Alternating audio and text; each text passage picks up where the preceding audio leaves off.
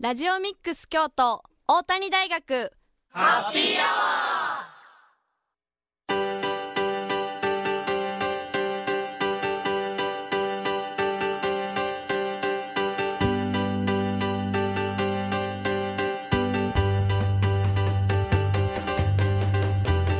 ー FM870 ラジオミックス京都。ここからは大谷大学ハッピーアワーのお時間です。これから19時50分まで大谷大学でまちづくりを学ぶメンバーが大学周辺の楽しくて役に立つさまざまな情報を皆様にご紹介いたします。またこの番組は再放送もお送りしております。木曜日の午後11時からと週末土曜日曜の午後10時から再放送しておりますのでそちらも合わせてお聴きください。皆さんこんばんは。本日のパーソナリティは3回生の松倉弘人と村ゆりかと。教員中澤清隆です。よろしくお願いします。よろしくお願いします。はい今日ちょっと僕はい。インターン行ってきたんですけどインターン、まあ、ちょっと周りも3回生、はい。就活始まりだして、はい。まあ、みんなインターン行ったりしてるんですけど、はいはい。まあ、やっぱり就活って友達と一緒に行くっていうよりも、自分が行きたいところって別々やん。そうですね。だからまあ基本一人ではい。まあ、中には友達と行く人もいるかもしれんけど、基本一人で行くもんやねんけど、やっぱり友達っていうか知ってる人が一人もおらん状況で周りと喋るんってめっちゃ緊張するしますよね。めちゃくちゃ疲れました。え今日はお一人やったんですか？一人で行ってきました。はい。めっちゃ精神的に疲れましたけどまあ まあ、それ楽しく行けたんで、はい。まあ、個人的には良かったんですけど、はいはいはい、田村さんなんかこういうなんかしてみたいなとかありますか、うんうん、あ将来ですか？はい。うんとあのその明確にはまだ決まってないんですけど、うん、あの人と関わる仕事がしたいんでどっちかというとその裏側で何か作業するとかよりかは、こう人と直接関わり合ってこう話す方が好きなので、うん、もうラジオでもこうなんていうんですかゲストさんとかに来てもらって話してこういろんなお話聞くことができてやっぱ人と話すの好きやなと思ったんでこう人とまあ人見知りなんですけど 人とこう話しながら緊張しますけどまあそっちのそういう人と直接関わる方の職業に就きたいなと思ってますね、うん、そうやな。せっかくゼミで貴重な体験させてもらってるし、はいそね、それを活かせるような仕事に自分も就きたいなと思います、はい、番組では皆様からのメッセージをお待ちしております。メッセージは番組公式のツイッターのアカウントまでダイレクトメッセージをお願いします。ツイッターアカウントはアルファベットすべて小文字できたきたアンダーバー大谷ですまた Facebook ページもありますのでそちらもご覧ください。それでは1曲お送りします。すみかで願い。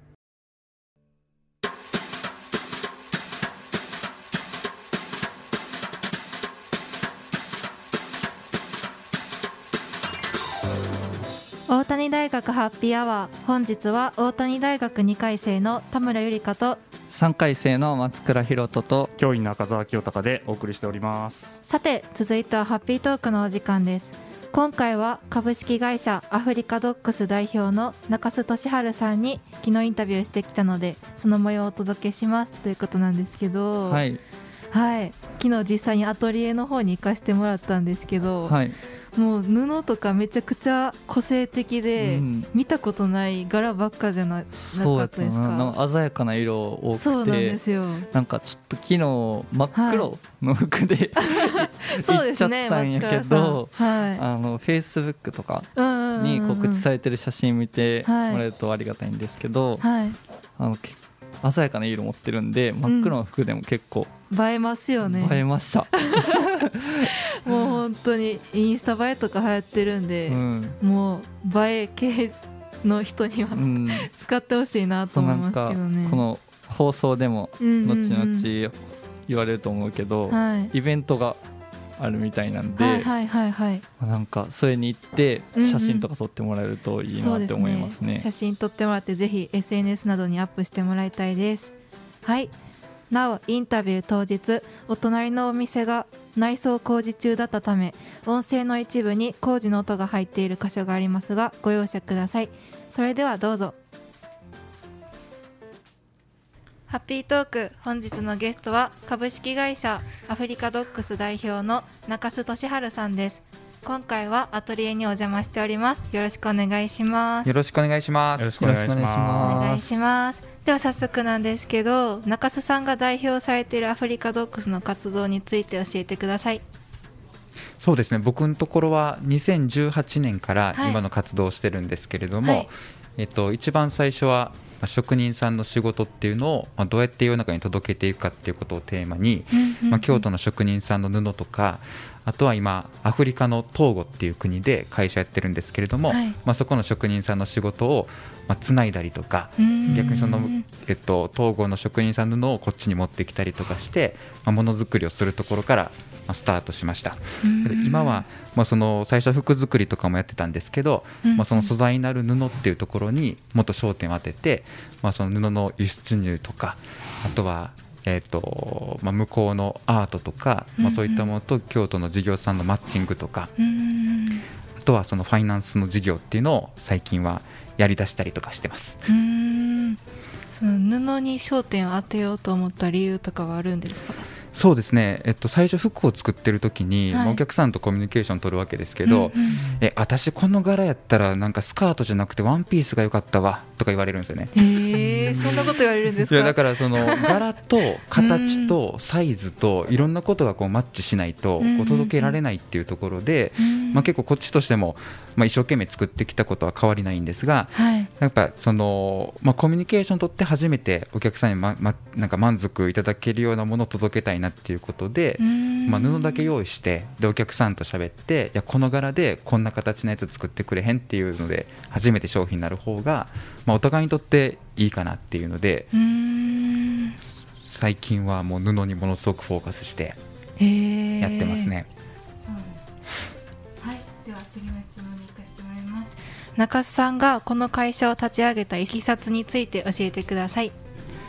これはですね、はい。あの今から10年前なんですけど、はい、はい。当時大学生で、はい、まあ、就職活動をしてたんですよね。うんうんうん。まあ、けどもなんかこう変なプレッシャーみたいなのがあって変なプレッシャ 変なプレッシャーっていうのはですね、はい。まあ当時もグローバル人材になれっていうー。なんかそういうこう、まあ、大学の先生もそうですし、なんか説明会とか行ってもこれからはグローバル社会やからみたいな感じでうん結構言われてた時にでも僕は地元の商店街が大好きではい。顔が見える、まあ、そういう関係から仕事したいなと思ってたんですよね。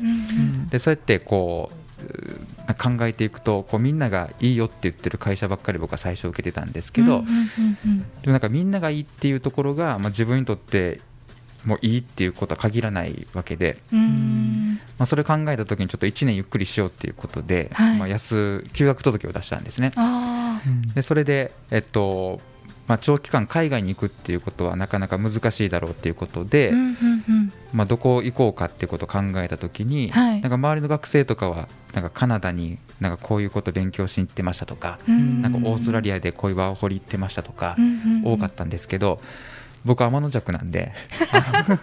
いやみんなと一緒のとこ行きたくないな。ななるほど。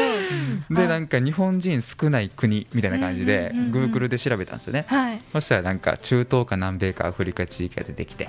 あで僕は大学の時に、はい。まあ、近江商人っていう商人がものすごくこうなんか活躍してる地域の大学だったんあ。で、うんなんか商いの力を使って世の中良くしていこうぜっていうこうそういうスピリットを持ってる商人で、でその中東南米アフリカっていうのはその結構発展途上国って呼ばれる国が多かったのでうん、はい。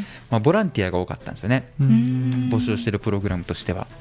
けどもなんかもっと面白そうなやつないかなと思った時に、はい。その後に会社を作るトーゴっていう国でラジオ DJ の募集かかってたんですよねああ。なんかそれが、はいまあ、初めて聞く国でうん。で調べるわけじゃないですか、はいそしたらなんか世界最貧国とか出てくるんですよへえ。いやここでこそボランティアいるやんみたいな思うわけじゃないですか確かに。けどそこ。でなんかラジオ DJ まあラジオ局のスタッフ、まあ、ジャーナリストを募集してるっていうのがちょっと面白くて、なんかできるできひんかちょっとわからんかったけども、まあ、やりたいかやりたくないかでいうとちょっとやってみたいなみたいになって行ったのが10年前初めて行ったんですけどね。そのラジオっていうのはどのような内容を放送されてたんですか？これがねもう向こう行くじゃないですか、はい、そしたら向こうもほんまに来ると思ってへんから、はい、なんかいやほんまに来たんかみたいになるんですよ。でそこから、まあ、机と椅子用意してもらって、まあ、スタートしたんですけど、まあ、最初は番組の企画構成みたいな感じで、はい、まあ、日本から来た初めてのもしなんかむしろもアジア人もいなかったんでん。なんかその僕としてなんか何ができるかっていうことをやっぱ考えた時に、まあ、当時2012年に行ってるんですけど、はい、えっと、ちょうど東日本大震災があった翌年なんですよね。そうですね。でその時ちょうど僕大学生で、まあ、結構衝撃的な、まあ、災害であり事件でもあったんですよね僕の中では。なんかこうもちろんこう自然災害っていうのもあったけどもこう人が生み出した側面もあったりとかして、うんうん、なんかそこにもそう関心が高かったんでなんかそういうこう日本から来た僕やからできる番組内容にしたいなっていうことで、まあ、東日本をの大震災をトピックにしたものを何本か作ったんですよね。なるほど。それは日本語で放送するんですか？そんなわけないじゃないですか誰が誰が理解できるんですか？えっとね、トーゴってあの公用語フランス語なんですよ。フランス語なんですか？あの西アフリカ地域ってフランス語圏が多くて、えっとトーゴはフランス語圏だったんですけど、まあ、フランス語も、まあ、学校教育を受けた人はフランス語を話せる。けどもそうじゃない人は現地の言葉があってあのエベ語っていう言葉なんですけどエベ語エベ語エベ民族っていう民族の方が暮らしてるのでエベ語っていうのがあって、だからその僕フランス語も、まあ、話せない中に中で言ってるので、はい、まあ、英語でフランス語勉強してでフランス語で現地語を学ぶということを、えー、まあ、しばらくやって、ね、もう仕事してましたよ。えーでも学びながらラジオで話されてたってことですか？そうえっとね話すっていうところここなんかレコーディングやったんですけど、うんうんうん、まあ、それちょっと僕の発音がねあんま良くなくて結局そこはお降ろされたんですけど いや発音ちゃうとか言われて、えー、そのまあ、企画と構成と取材とあのそういうところは、まあ、僕のところの担当やったんで、まあ、そういう仕事をしてきましたね。へえすごいですね。すごい、ね、いやもうほんまにもうめちゃくちゃ頑張りました。4か国語ぐらいじゃあ喋れるってことですか？4か国語ぐらいいや喋れるかどうかちょっと分かんないですけど喋、はい、れてるかはちょっと自信ないですけど、はい、一応それを使って仕事をしてる。すごいですね。すごいですか？もっと褒めてくださいよ。誰も褒めてくれへんから。こんなに頑張ってるすごいと思いますよ。行ったこともないほぼほぼ日本人もいない中で。そうですねゼロから生活されてたってことですよね。そうですね。えっとね、そのラジオ局のスタッフを募集してた、まあ NGO があって、はい、まあそこを介していってるので、一番最初まあそこにお世話になったんですよね。なんで、まあゼロからスタートしたというよりかは、まあ向こうの人にもかなりお世話になりながら。まあ、スタートしてでそこからできた友達を、まあ、伝って、まあ、居候する旅がスタートしたんですけど、はい、すごいですねでは大学卒業後はどんなお仕事をされていたんですか？そうですね。大学卒業してから、はい、あのまあ、京都の金融機関に、まあ、就職をしたんですけど、はい、まあ、それも、まあ、そのそれこそラジオ局で、まあ、仕事をしている時に、まあ、同じタイミングで着任した海外の方も多くて、まあ、フランスとかベルギーとかドイツとかあとイタリアとかのその結構まあ、いわゆるエリートな人たち、まあ、国連で働いてる人もいたし、まあ、国境なき医師団でリーダーをしてる人もいたんですけど、ものすごく優秀なんですよ。もちろんフランス語なんても余裕でもう喋られるし、もうファシリテーション能力もすごい、もういろんな指示も的確だし、もうすごいもうバリバリの仕事ぶりを発揮される方やったんですけど、まあ、蓋を開けてみると、あの番組作れたのが僕のとこだけやったんですよね。要はその確かに言葉とかそのスキルはものすごく高かったんだけども、はい、チームワークボロボロやったんですよ。えー、その偉そうに言われたら嫌じゃないですか現地の人だって。なんかそこのチームワークうまくこうなんか作れなくて、で地域に出てもなんかその街の人から相手にされずになんかネタもこうピックアップできずになんかできなかった。っった一方で僕はスキルなかったけども、はい。まあ、地域のえーいろんな方に支えられて、まあ、番組作りが、まあ、一応4本作ったんですよね。うん。なんかその経験は僕の中でもすごい大きくって、はい。まあ、確かにその、まあ、海外で仕事をするとかもかっこいいし憧れてたけども、まあ、どこの地域にどこの世界に行ってもやっぱ地域の中で働くっていうことだと思ったんですよね。ただ僕の地元は京都だからはい。まだ地元の京都でも仕事できひんのによそ行ってもできるわけないってちょっと思ってしまったところがあったんで、まあ、まずは京都でちょっと修行しようっていうことで、まあ、京都信用金庫っていうまあ信用金庫があるんですけど、まあ、はい。そこで仕事をスタートしました、うん。そこでのえっとつながりとか今はあったりするんですか？もうめちゃくちゃズブズブにありますね。ズブズブに。ズブズブにありますね。なんなら、まあ、そこで働いてなかったから今の仕事もしてないので、うん。えっと、一番最初は、えっとまあ、お主なキャリアパスとしては、はい。まあ、中の仕事を覚えてから外に出て、まあ、営業マンとしていろんな地域の人と関わっていくんですけど、あのまあ、僕なかなか事務仕事ができなかったんで、まあ、すぐ営業に、まあ、効か不幸か出ることになって、うんでそこで、まあ、僕は、まあ、頑張ってし、まあ、営業活動してたエリアっていうのが、まあ、はい。京都の嵐山のあたりで、うん。まあ、それ観光地でもあるんですけどもともとは、まあ、着物産業でものすごく栄えてた地域なんですよね。うん。まあ、そこの職人さんにもすごくいろんなことを教えていただいてはい。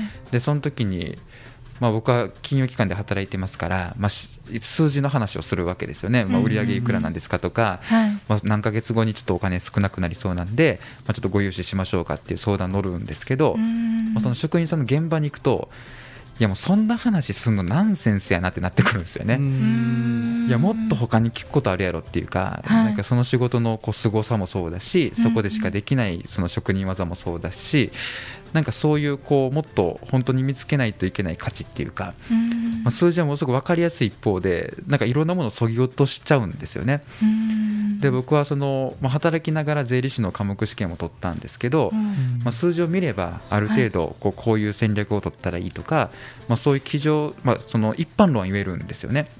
まあ、けども、まあ、その数字になってないものがものすごく多いんですよ。うん。特に現場の仕事に触れてみると。はい。なんかそれをちゃんとこう拾い上げてなんか届けるような仕事をしたいなっていうのを思わせてくれた職員さんがいて、うん。まあ、その方といまだに仕事してますしなんなら午前中もその職員さんのとこ行ってましたから もういまだにもう関係を続けさせてもらってるという感じですね。あそうなんですね。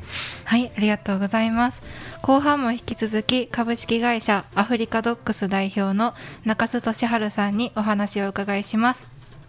それではここで1曲なんですけど今回は中須さんのリクエスト曲ということで曲の方お願いします。ボブ・マーリーザ・ウェイラーズで「ワンラブお願いしたいなと思ってるんですけどはい。僕はその東郷にあのはい。行っていろんな仕事をするわけですけど、はい。もう絶対聞こえてくるのがボブ・マーリーの曲なんですよね。はい。まあ、そうやっていろんなそのこう曲とかを聴いてで歌ったりとか踊ったりすると、まあ、すぐ現地の人と仲良くなれたりするので、まあ、そういう意味でもすごくこう僕の中で大事な曲だし大事な歌手なので、まあ、そのリクエストしました。思い出の一曲ということで。思い出の一曲ですね。あ一番最初東郷で聴いた曲がこの「ワンラブだったんではい。ちょっとリクエストさせてもらいました。それでは曲振りの方お願いいたします。はい。それではお聴きください。ボブ・マーリーザ・ウェイラーズで「ワンラブ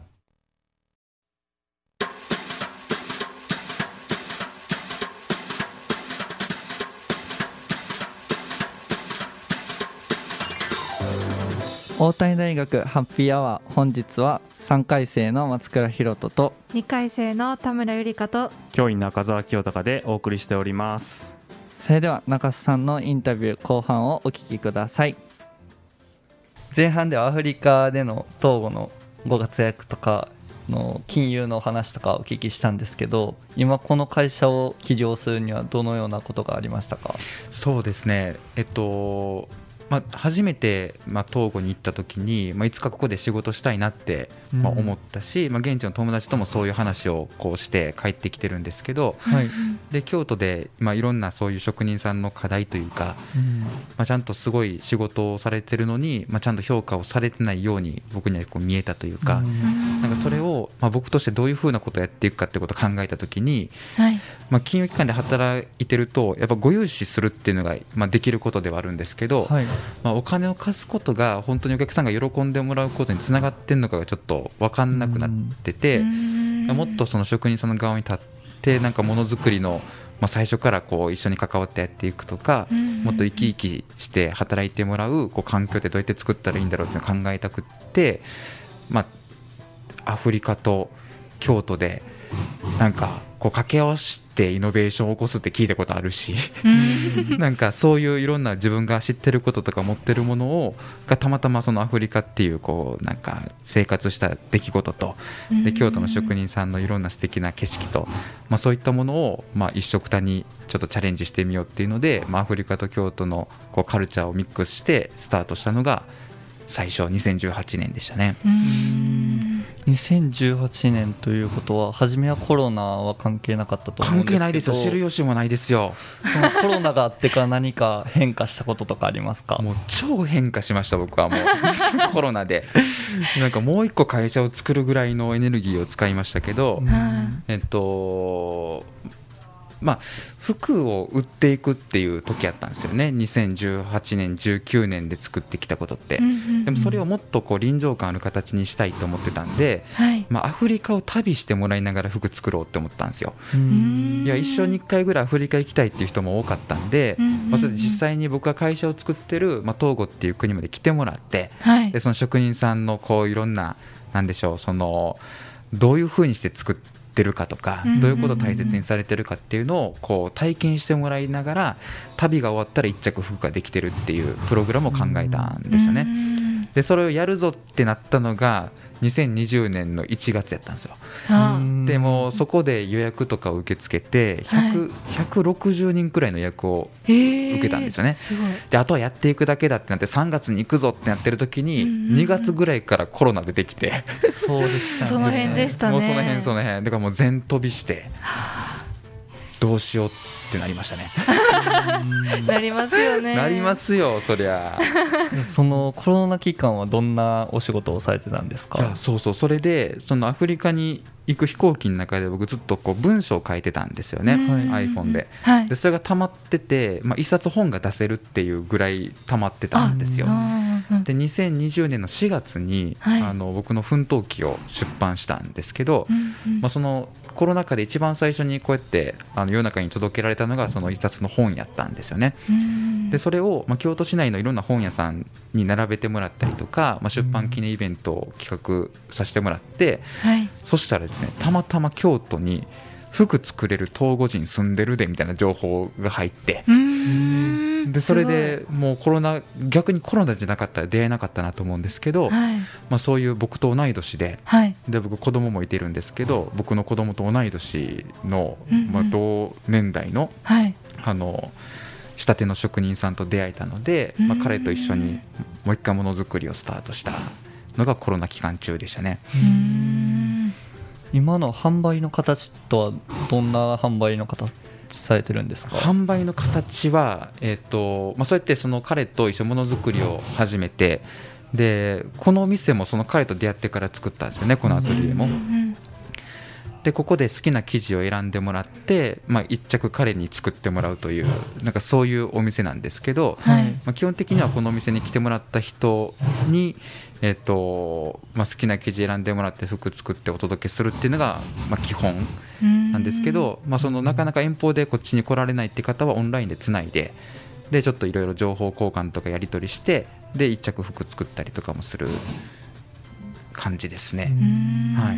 今アトリエに来させていただいてるんですけど、はい。結構なんか日本ではあんまり使われないよそうな模様であったりとかされてるんですけど、そうですどんな方が、どんな方が買われたりするんですか？えーとね、もう布好きな方結構来られるんですよへね。ー。なんか一番最初はそれこそ起業した時って僕の友達とかはい。知ってる人とか、もう本当にもう知り合いしか来て、まあ、知り合いがほとんどだったんですけど、うんうんうんうん今はなんかねこういうあんまり日本にはない布なはい。んで、あの例えば京都で布屋さんってやったら野村テーラーさんとか行かれるんですよ、野村テーラーさんにはなかなかラインナップもないような柄行きなんで、はい。まあ、それを求めて来られる方も多いので割と手芸とかをされる、まあ、40代から60代くらいまでの女性の方が多いですね。うーん。そうなんですね。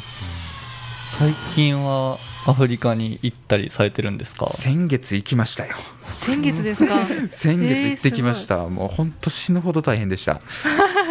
ちなみに何をされてたんですか？先月はですね、はい。もちろんこう布をあのいくつかあの調達しに行ったっていうのもそうなんですけど、えっとまあ、今回からファイナンスをちょっと力入れようっていうことで、はい。それこそこのコロナでいろんな状況が現地でも変わりつつあって、うんまあ、主に資金繰りにかなり困ってるう組織が多かったんですよね。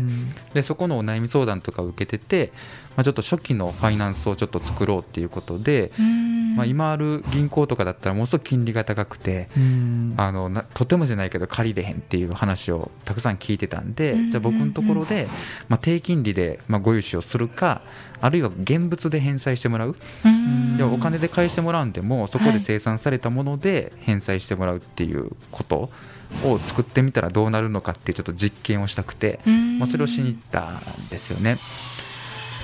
そうですね。あとはもういろんなその村に行っていろんな人にまあ会いに行ったりとかもしましたけど主にはその布の調達とまあそのファイナンスを作りに行ったっていうのが主な目的でしたね。ううんなるほど。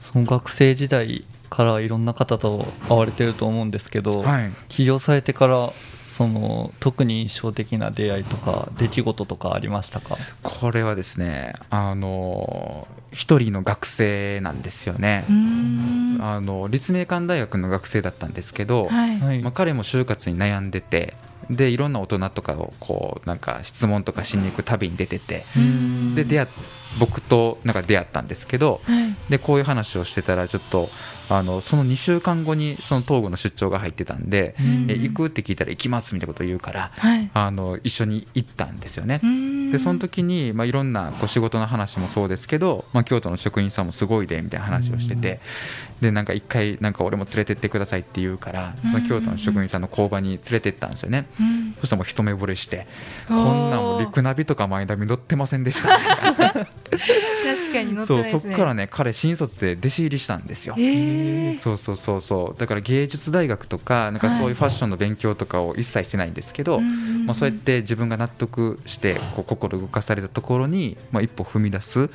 なんかそういうきっかけを作れたのは僕の中でものすごく嬉しいことですし、うん。まあ、何より職員さんからものすごくお礼されたんですよね。だし、よね。なんかその、ね、売り上げを上げていくっていうことだけだったらいろんな会社ができるけども、はい。今ある仕事とか技術っていうのを次の世代につないでいくっていうことってなかなか難しいんですよね。うん。まあ、それを彼が入ったことによって、まあ、30年スパンで考えれるようになったんですよ。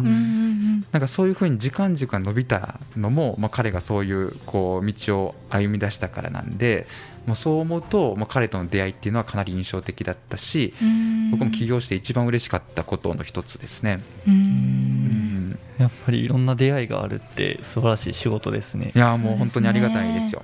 ありがとうございます。ありがとうございます。10月1日から西陣の直営店で開催されるイベントがあるということなんですが教えてくださいそうですね。ちょうど先月行ってきた布のお披露目会なんですけど、うん。まあ、1日から9日までのこ、えっと、間このアトリエを公開させてもらいまして、うん。はい。まあ、誰でも自由に出入りできるイベントになってますのでもし、あの僕に会いたいとかじゃなくてもう布見たいってだけでいいので あのそういう方が来ていただけると嬉しいなって思います。はい。ぜひねちょっと色鮮やかなもの珍しい布なんで見ていただきたいです、そうですね。このあの開催期間中は中洲さんもアトリエの方にずっといらっしゃるんですか？ずっといます僕は毎日います。じゃあ今日の話のまた続き聞きたいっていう人も、そうですね。来てもらえたらね。はいはい。いいかもしれないですはねい、はい。ハッピートーク本日のゲストは株式会社アフリカドックス代表の中須俊治さんでした。ありがとうございました。ありがとうございました。ありがとうございました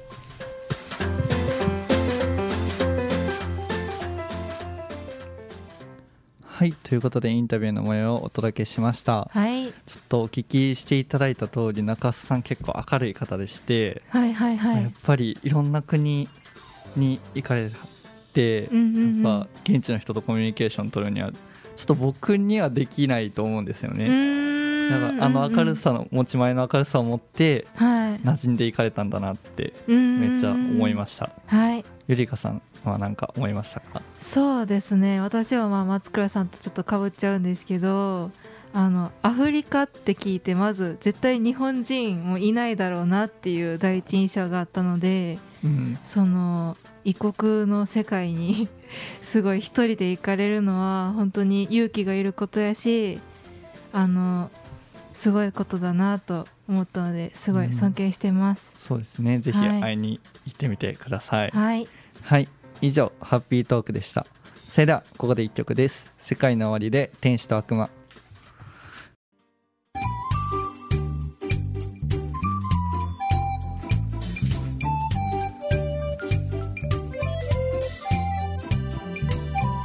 大谷大学ハッピーアワー本日は大谷大学2回生の田村ゆりかと3回生の松倉弘人と教員中澤清隆でお送りしております。続いては地元のニュースでおしゃべりのコーナーです。このコーナーではこの1週間新聞やネットで見つけた北区上京区に関連するニュースそして地域の皆さんからいただいた情報から話題をピックアップし学生パーソナリティと赤澤先生でおしゃべりするというコーナーです本日のお知らせは2件です。それでは松倉さん1件目お願いします。はい1件目は下鴨中通りブックフェア2022開催のお知らせです。10月8日土曜日9日日曜日左京区下鴨中良木町の府立京都学歴祭館と周辺の南側広場北山プロムナードにて下鴨中通りブックフェア2022が開催されます。当日は京都府内や近隣府県の個性豊かな本屋さんや出版社さん約20店舗が京都学歴祭館で一堂に会するほか京都で人気の飲食店もやってきます。また読まなくなった本を持参し好きな本を持ち帰る本の輪本の輪という企画など本に親しむイベントも同時開催されます。下鴨中通りブックフェア2022開催日時は10月8日土曜日9日日曜日。時間は午前10時から午後4時まで。場所は京都市左京区。下鴨中良木町の府立京都学歴祭館及び周辺の南側広場北山プロムナードです。ブックフェアの参加費は無料ですが同時開催のイベントの日時料金予約方法などは府立京都学歴祭館のホームページにてご確認ください。読書の秋に向けてお気に入りの一冊を見つけましょう。そして同時開催のイベントも紹介します。歴祭館の小ホールでは千原こ小萩さん島田桜子さんお二人の講師から短歌を学ぶワークショップみそ一文字の言葉と,、ま、かと言葉と遊ぶが開催されます。1日目10月8日土曜日は学生のための初めての短歌というお題で短歌に興味はあるけれど何から始めていいのかわからない踏み込む勇気がないという高校生大学生などが対象です。2日目10月9日日曜日はみそひと会と題してお互いの短歌について語り合う企画が行われます。こちらは年齢や経験にかかわらずどなたでも参加す参加できる会です。そして大ホールでは世界中にファンを持つドイツの出版社シュタイデシュタイデルの本作りのドキュメンタリー映画「世界一美しい本を作る男シュタイデルとの旅」が土曜日曜の2日間上映されます。さらに10月9日日曜日には講演会京都のコーヒー文化100年の歴史を味わうが開催されます。京都には喫茶店が早くから登場しカフェ文化が根付きました。文化人たちが学問的な討論を交わすサロンとしてまた若者が集まって社会への抵抗を共有する場と場所として京都のカフェ文化は発達してきました。この公園では京都府立大学小林啓二教授が大学の街京都の100年にわたるカフェ文化を紐解きコーヒーの深い味わいと皆さんをご案内するという内容になっています。ご紹介したイベントはイベントごとに日時料金予約方法などが異なりますので詳しくは府立京都学歴祭館のホームページにてご確認ください。以上地元のニュースでおしゃべりのコーナーでした。はいということなんですけど、はい。あのー本とか読みますか？本はあの小説とかあんま読まないんですけどエッセイ本がすごい好きで最近もエッセイ本を買って読んでます。えエッセイってどんなんなんなんかあの 名言集じゃないですけどこうなんていうんですか？かっこいい言葉っていうかわかりますか？あーなんとなく雰囲気はわかんねんけど。あーなんか考えさせるなみたいな言葉がこう長文じゃなくて短文でこうポンポンポンみたいな感じで。有名な人が。あそうですそういうそういう感じのやつですね。なるほどな、はい。なんか自分もゼミのはいはいはい。卒論の本を読むことをきっかけに本を読み出したんですけど、おうおうおうまあ、やっぱ自分が知らないことを知れるんでうん本には本の魅力をちょっと感じることができたんでちょっとこれからは読んでいきたいなと思います、そうですね。はい。以上地元のニュースでおしゃべりでした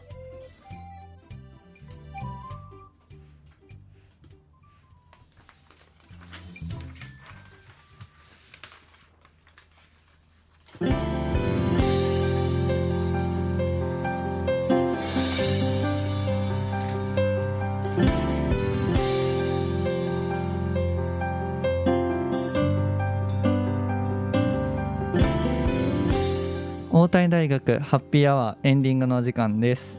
はい。地元のニュースでおしゃべりでちょっと読書の秋っていうことうんで読書のことについてお知らせしたんですが、はいはい。まあ、秋といえば食欲の秋もあるってことなんですけ そうどですよね。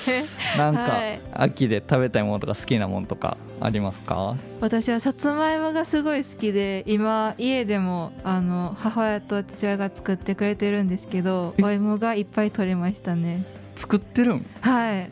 作ってくれててもう大量にありますね今。家にさつまいもが。家で焼くってこと？あーあの焼いや焼くことはあんまないんですけどこうお料理にしたりとあなるかほど。あはい。松倉さんは何か好きな秋の料理とかありますか、まあ栗。栗。ですね。あーえモンブランとかですか？モンブランとか。ああのー結構京都市内とかでもあはいはいはい。なんか上からこうやってなんか細かいやつかけてくれるやつみたいな。あーなんか見たことありますね。ありますねそういう。あるやん。はいなんはいかそれ一回食べてみたいなみたいな。あじゃあこの秋にぜひ。ぜひ。行ってみてください。はい。行ったらまた感想お願いします。なんはい。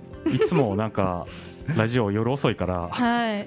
あのお腹すくよね。そうなんですよね。めちゃめちゃ空いてますね今なんか。食べ物の話するから余計に、そうなんですよね。めっちゃお腹空いてます。赤澤先生は何かありますか？